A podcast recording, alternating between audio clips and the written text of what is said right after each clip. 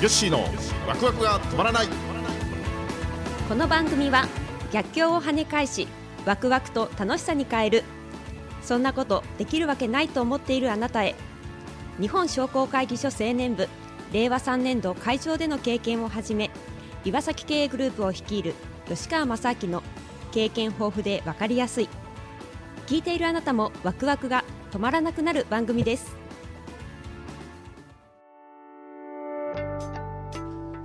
はい。皆さんこんにちは。はいこんにちは。今日はですね、はい。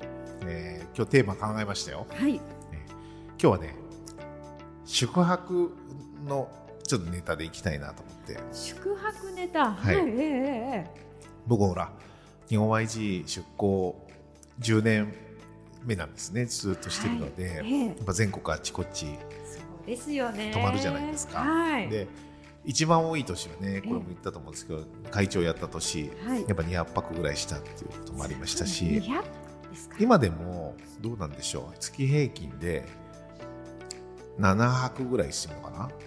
あだから,、うか。ら年間でやっぱ100近いんですよね。いやーすごいですね。結構普通の人はええ、泊まるってなると、ええ。結構一大イベントですよねそうですよそうです。パッキングして何持っていこうとか忘れそうですよね物ないかななんて思っちゃいます。だから僕もねこれ10年続けてると、はい。もう一大イベントでも何でもないし、ええええむしろ逆に面倒くさいとも思わないというかねはいはいもうはい。家で寝るのとええホテルで泊まるのが、はいもうなんつうか完全フラットというかニュートラルというかそのどっちにもどっちの感情もないというかはいはいはいはい。もう本当に普通の状態というかね、ええ。まあ、そんな感じで、えーいろいろあのこれまでもねずっと、まあ、来年からは多分そもう卒業するんではい。来年から宿泊もガクッと減るとは思うんですよね。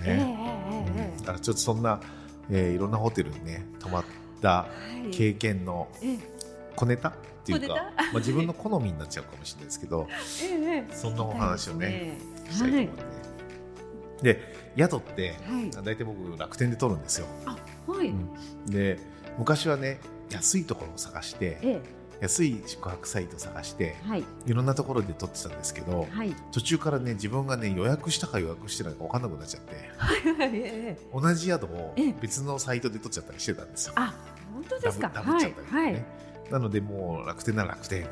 もう一個決めて、はいまあ、今それで、えー宿泊はね、はい。えー取るようにしてるんですけど、うんうんあのやっぱ泊まるホテルって好みがそうですよね。あるじゃないですか。ねでであんま泊まらない人はわからないかもしれないですけど、はい。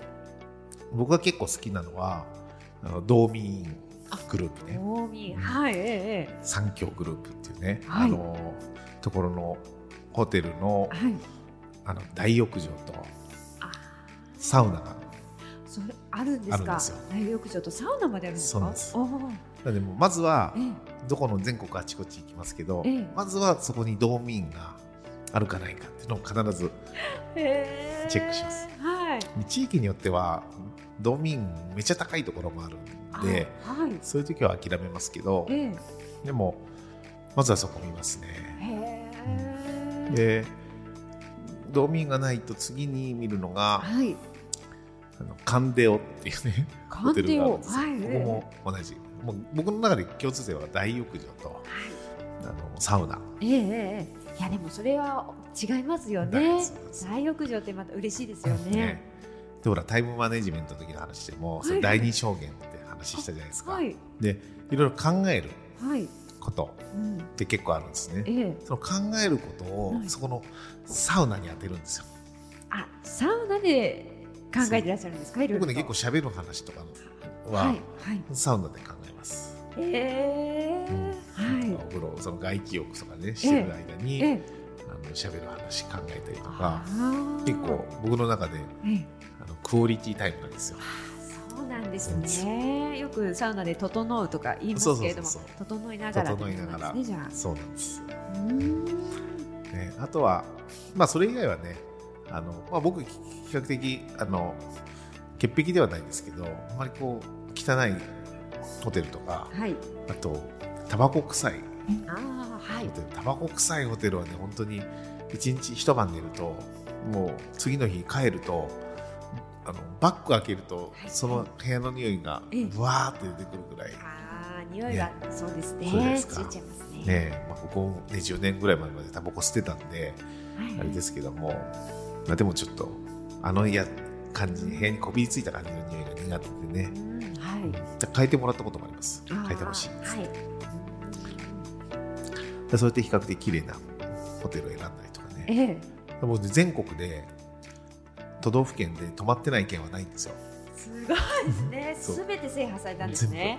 全部コンプリートしましたすごいですね。それなかなかいらっしゃるんですよ。で最近のホテルは、はい。あのまあ、よく変なホテルっていうね、ああはい。あるじゃないですか、ええあそこはもうあそこ僕結構候補優先順位高くてそうですか。うんロボットっていうか AI そうそうそうなんです働いてるんですよねあ。そこ綺麗な、まあ、温泉とかはないですけど、ええまあ綺麗なんで結構選ぶこと多いんですけど、うん。恐竜とかが受付にいたりするんですよ、はいはいえで AI ロボットでええ。全部受付やるんですけど、ええ。えまあ、それもそれでうん。便利でいいんですけど、はい。やっぱね受付ってあの時間がかかるのが嫌なんですよ。ああはい。チェックインのはい。でホテルによっては本当に人がええ。対応してくれてええ本当にありですね。1分以内でええ。全部チェック手手続きが済んではい。バッてあ。部屋に行けるところもええ。あるんですよね。ええ。うん。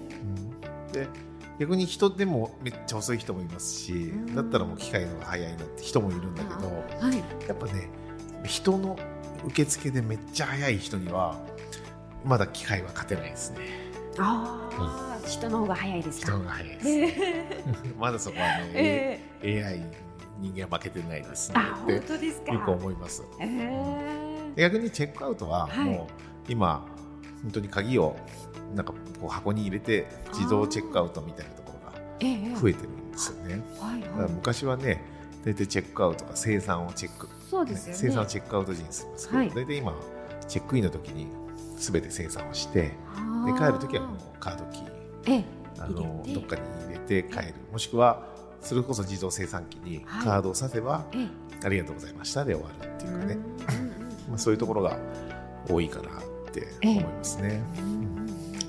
あとあのホテルのその人の対応はい。とかもやっぱ何度も行くともうはい。あそこには行きたくないなとか、はい。ここは感じがいいなって、えやっぱそのホテル対応箱のビジネスも、ええ。まあ、箱が重要なんだけど、はいとは言ってもやっぱ人も大事ですよね。そうですね。で僕ねすごい気になることがあって、はい。あのそのお客さんには当然「いらっしゃいませ」もうはい。笑顔でね、はい。い、い対応するじゃないですか。えええうん。でもあの同じスタッフ同士で話すときに、はい。急に先輩が後輩えにえなんかもう怖い顔してあ「こーうこうでしょああでしょ」みたいなねなんか教えるときにももうなんか指さして口も言わないで。例えば受付やってる人が新人だったりしてえ分かんなくて、えあのベテランがこう後ろが来たりするときに、なんかその教えてる姿がはい。ものすごく圧を感じてね、うーん。っていうのをしなんかちょっとこうビビってる感じがして、ええ。それが僕見てるじゃないですか。ええ。でその後僕にはええ「あすいません少々お待ちください」って笑顔で言うんだけどはい。その後のスタッフとの対応がええ。あの僕僕の中でもそっちがその人の本質だと思っちゃうわけですよ。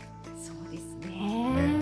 そうするとこれってやっぱいけないなって思うんだよ。ええええええ竹内さんもほら前職が、ええ。あの客室乗務員だったじゃないですか。はい。で僕やっぱねあのすごいなって思うんですよ。ええ。客室乗務員の人たちって、はい。これ前話したことありましたっけ？なないでしたっけ、ええ雑談で話したことあるかもしれないですけど、客室乗務員の人たちってはい。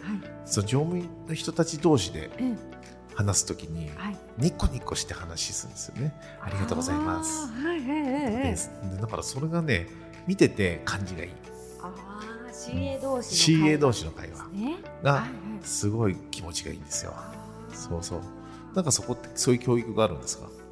そうですね、まあ、え絶対お客様の前ではこうそうですね笑顔でいなさいよとかっていうそんな教育っていうほどではないんですけれどもやっぱりただお客様の前に立つっていうイコール、いろんなもうそのあなたの姿はいろんな角度からそれから見られていますよ。やっぱりその見られてる意識はかなり強く持っ持っていたかなというふうには思います。あー。なるほどはい。まあ、そういうことも言われるわけですよね。そうですね。うんだからお客さんに対応するだけが全てじゃなくて、はい。日頃の日頃というかそのしスタッフ同士の話も含めて、ええそのちょっとした振る舞いもええ、お客さんに見られてるそうですね。そうです。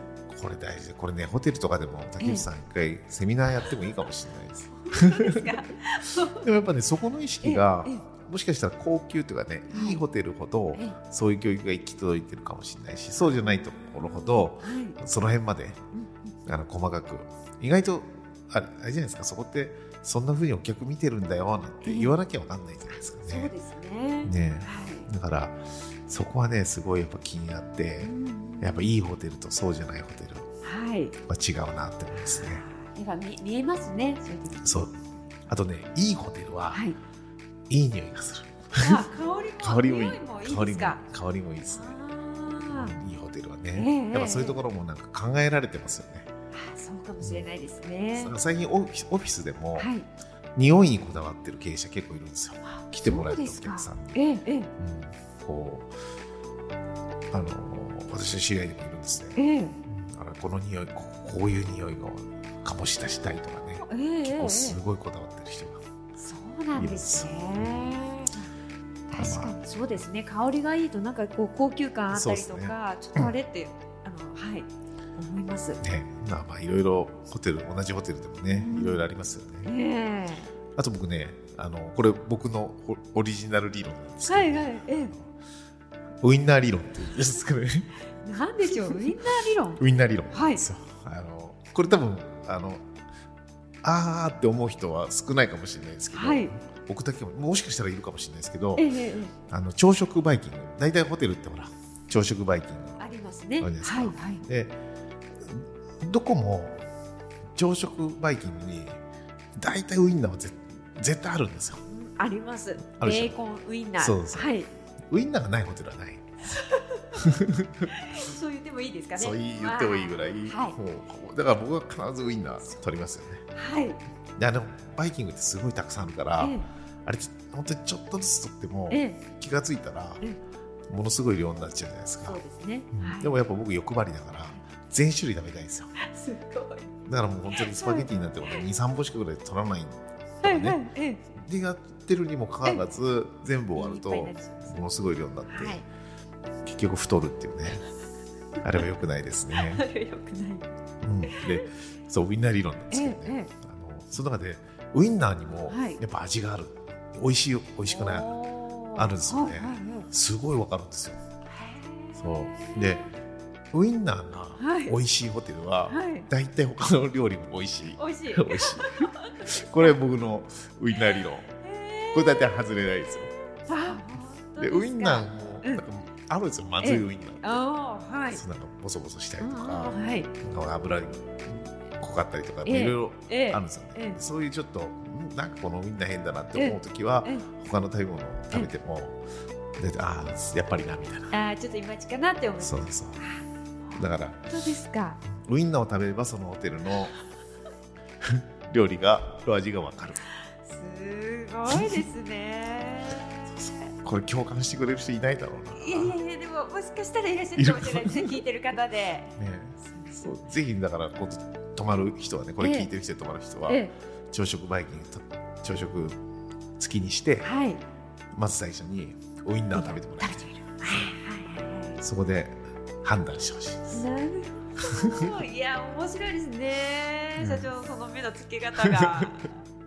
なるほどですね。そですよ今日はねもうほぼほぼねえそうです、ね。これをこれを話したかったと言っていいぐらい、過言でもないぐらいこのウインナー理論を言いたいがために今いろんな話を、ね、えええええされてました？接客の話とかねしましたけど、ええええ本当に話したかったのはウインナーの話。すごいですね。じゃあよ良くなるためにはそのスタッフの方の、えー、この対応だったり、あとウインナーも忘れちゃいけないよ。そうですね。はい。ということで、まあね、あの、これからまだまだ宿泊たくさんすると思うんで、はい。またいろんな発見をしたつとええ、お伝えしたいなと思います。ありがとうございます。じゃあ今日話した、えー、ことはヨッシーの感想ですということでいいんですね。そうですね個人い感想ですは、はいいありがとうございます。では番組から皆様からのお便りや感想をお待ちしております。えーアドレスはわくわく365アットマークタックスハイフン岩崎ドットコムまでお待ちしております。はい、えーということで、まあ、次回はもう少しまともな話をするように 頑張りますんでね。面白かったですね。よかったですね。はい、はいじゃあまた皆さん来週、うん次回ですね、お会いできるの楽しみにします。はいそれでは、さようなら。